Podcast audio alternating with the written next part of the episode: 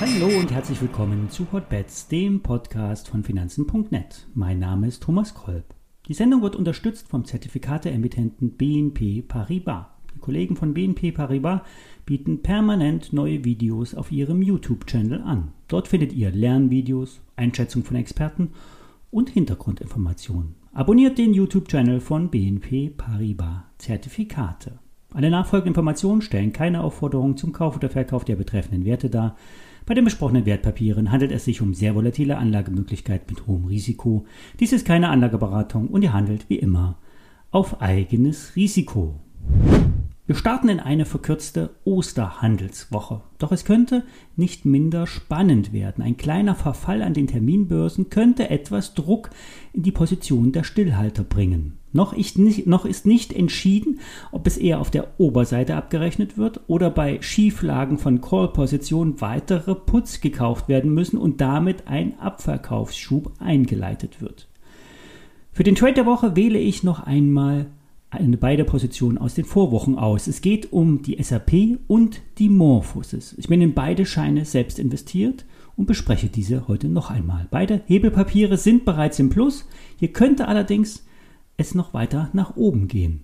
Starten wir mit der SAP. Hier findet am 18. Mai die Hauptversammlung statt.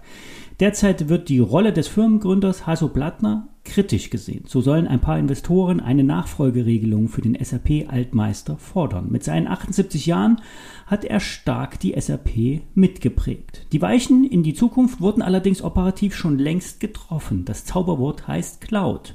Im speziellen Software as a Service, kurz SaaS genannt. SAP wird in Zukunft verstärkt in der Cloud sich ausbreiten. So gehören klassische Software-Abo-Modelle zum Auslaufmodell. Cloud-Erlöse bringen den Vorteil, dass sie wiederkehrend sind, leichter skalierbar und weniger Projektabhängigkeit. Zwar sind die SAP-Systeme aus einer anderen, aus einer alten Zeit, doch SAP hat eine so dermaßen starke äh, Kundendurchdringung, dass sich kein Großkunde einen risikoreichen Wechsel derzeit leisten kann oder will. Bisher bleiben die Wachstumsraten immer noch hinter den Erwartungen zurück. Es gab schon mehrfach Warnschüsse an den Vorstand von den Aktionären. Diese wurden verstanden und es wird, so hoffen wir, bald geliefert und Cloud-Impulse abgefeuert. Die Analysten sind bei SAP grundsätzlich verhalten optimistisch, doch Kursziele von rund 140 Euro sind keine Seltenheit. Das sind allerdings stolze 40 Prozent mehr auf dem, als auf dem derzeitigen Kursniveau.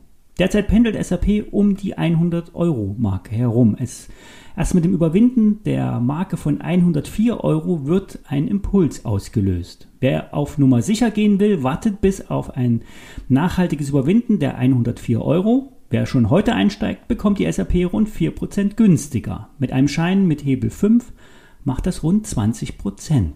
Den Schein aus den Vorwochen stelle ich euch noch einmal in die Show Notes. Ich bleibe investiert. Bei der Aktie von Morphosis geht es in kleinen Dosen nach oben. Auch wenn der Wert auf 12 Monatssicht noch dick im Minus ist, es wurden hier zumindest keine weiteren Tiefs gemacht. Im Gegenteil, es geht Stück für Stück nach oben. Es scheint, als wäre der Druck von den Verkäufern aus dem Markt. Der Vorstand ist optimistisch und verweist auf die sehr starke Produktpipeline. Hier sehen Analysten eine krasse Unterbewertung, wenn es bald konkrete Aussichten auf Produkteinführungen gibt. Denn bei den derzeitigen Medikamentenumsätzen läuft es entweder schleppend oder die Umsätze müssen an einen Finanzhai abgegeben werden. Ich bin ein, seit ein paar Wochen long in der Morphosis. Der Schein ist zwar im Plus, doch hier gibt es kurzfristig eine Erholungschance bis 30 Euro in der Aktie oder mehr. Bei einem Hebeltrade geht es in der Regel nicht darum, das Tief einer Aktie zu erwischen oder exakt auf dem Hoch zu verkaufen. Es geht darum, in einer möglichen Bewegung einen Teil herauszuschneiden. Daher auch der Hebelansatz.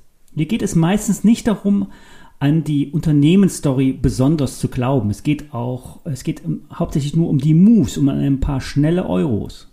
Es geht aber auch darum, dass aus diesen schnellen Euros nicht schnelle Verluste werden. Das hängt zum einen von der Positionsgröße ab, die darf nicht zu hoch gewählt werden, zum anderen am Positionsmanagement. Variante 1. Stopp setzen. Zum Beispiel nach dem Erreichen des ersten Ziels 50% der Positionen verkaufen. Stopp auf Einstand und dann die Aufwärtsbewegung weiter verkaufen.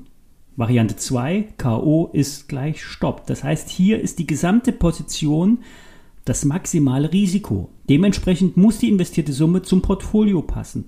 Profis akzeptieren maximal 1% Verlust des Depots in einer Position. Bei kleineren, kleineren Konten müssten es etwas mehr sein. Es darf aber nicht über 2 bis 2,5 Prozent hinausgehen. Dann müssten nämlich die Gewinne in, einer, in den Erfolgstrades massiv stärker sein. Denn nur auf die Masse gesehen bringen Trading-Strategien Geld.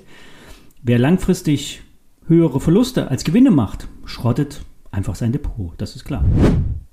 Eine Aktie auf mittelfristige Sicht, die ich im Depot habe, ist die Ibutec. Die Aktie hat seit dem Jahresbeginn deutlich abgegeben, obwohl die operativen Aussichten sehr ambitioniert sind. In den nächsten Jahren sollen bis zu 30 Prozent der Erträge aus dem Bereich der Batterierohstoffe kommen.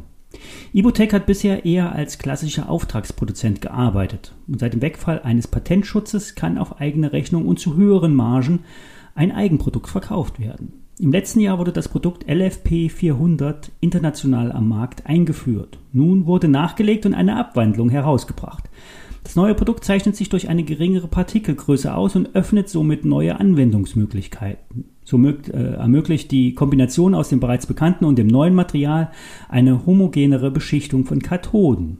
Batterie- und Zellhersteller können dadurch die Energiedichte von Batterien merklich steigern und damit Performancevorteile erzielen, so Ibutec in einer Meldung aus der Vorwoche. Zudem soll die Verwendung von ökologisch kritischen Materialien nachhaltig reduziert werden. Mit den LFP-Batteriematerialien der Ibutec ist ähm, derzeit der Anbieter, der alleinige Anbieter auf dem europäischen Markt äh, unterwegs. Der Umsatz aus den Vorjahren soll massiv gesteigert werden und dementsprechend war auch schon die Unternehmensbewertung davon gelaufen. Es hat sich aber nun wieder durch den Kursabschwung relativiert. Ibutec ist ein klassischer Nebenwert, der sich in der Nische ausbreitet und gut entwickelt. Die Kursziele der Experten liegen über 60 Euro. Das wäre auf mittelfristige Sicht 80% Kurspotenzial. Ich bleibe dabei, die Aktie ist volatil und die Umsätze teilweise gering, daher müsst ihr immer streng limitieren. Das war's für heute. Danke auch äh, an euch für die ganzen Aktienwünsche. Ich werde diese nach und nach diese Woche dann mal abarbeiten. Bis morgen.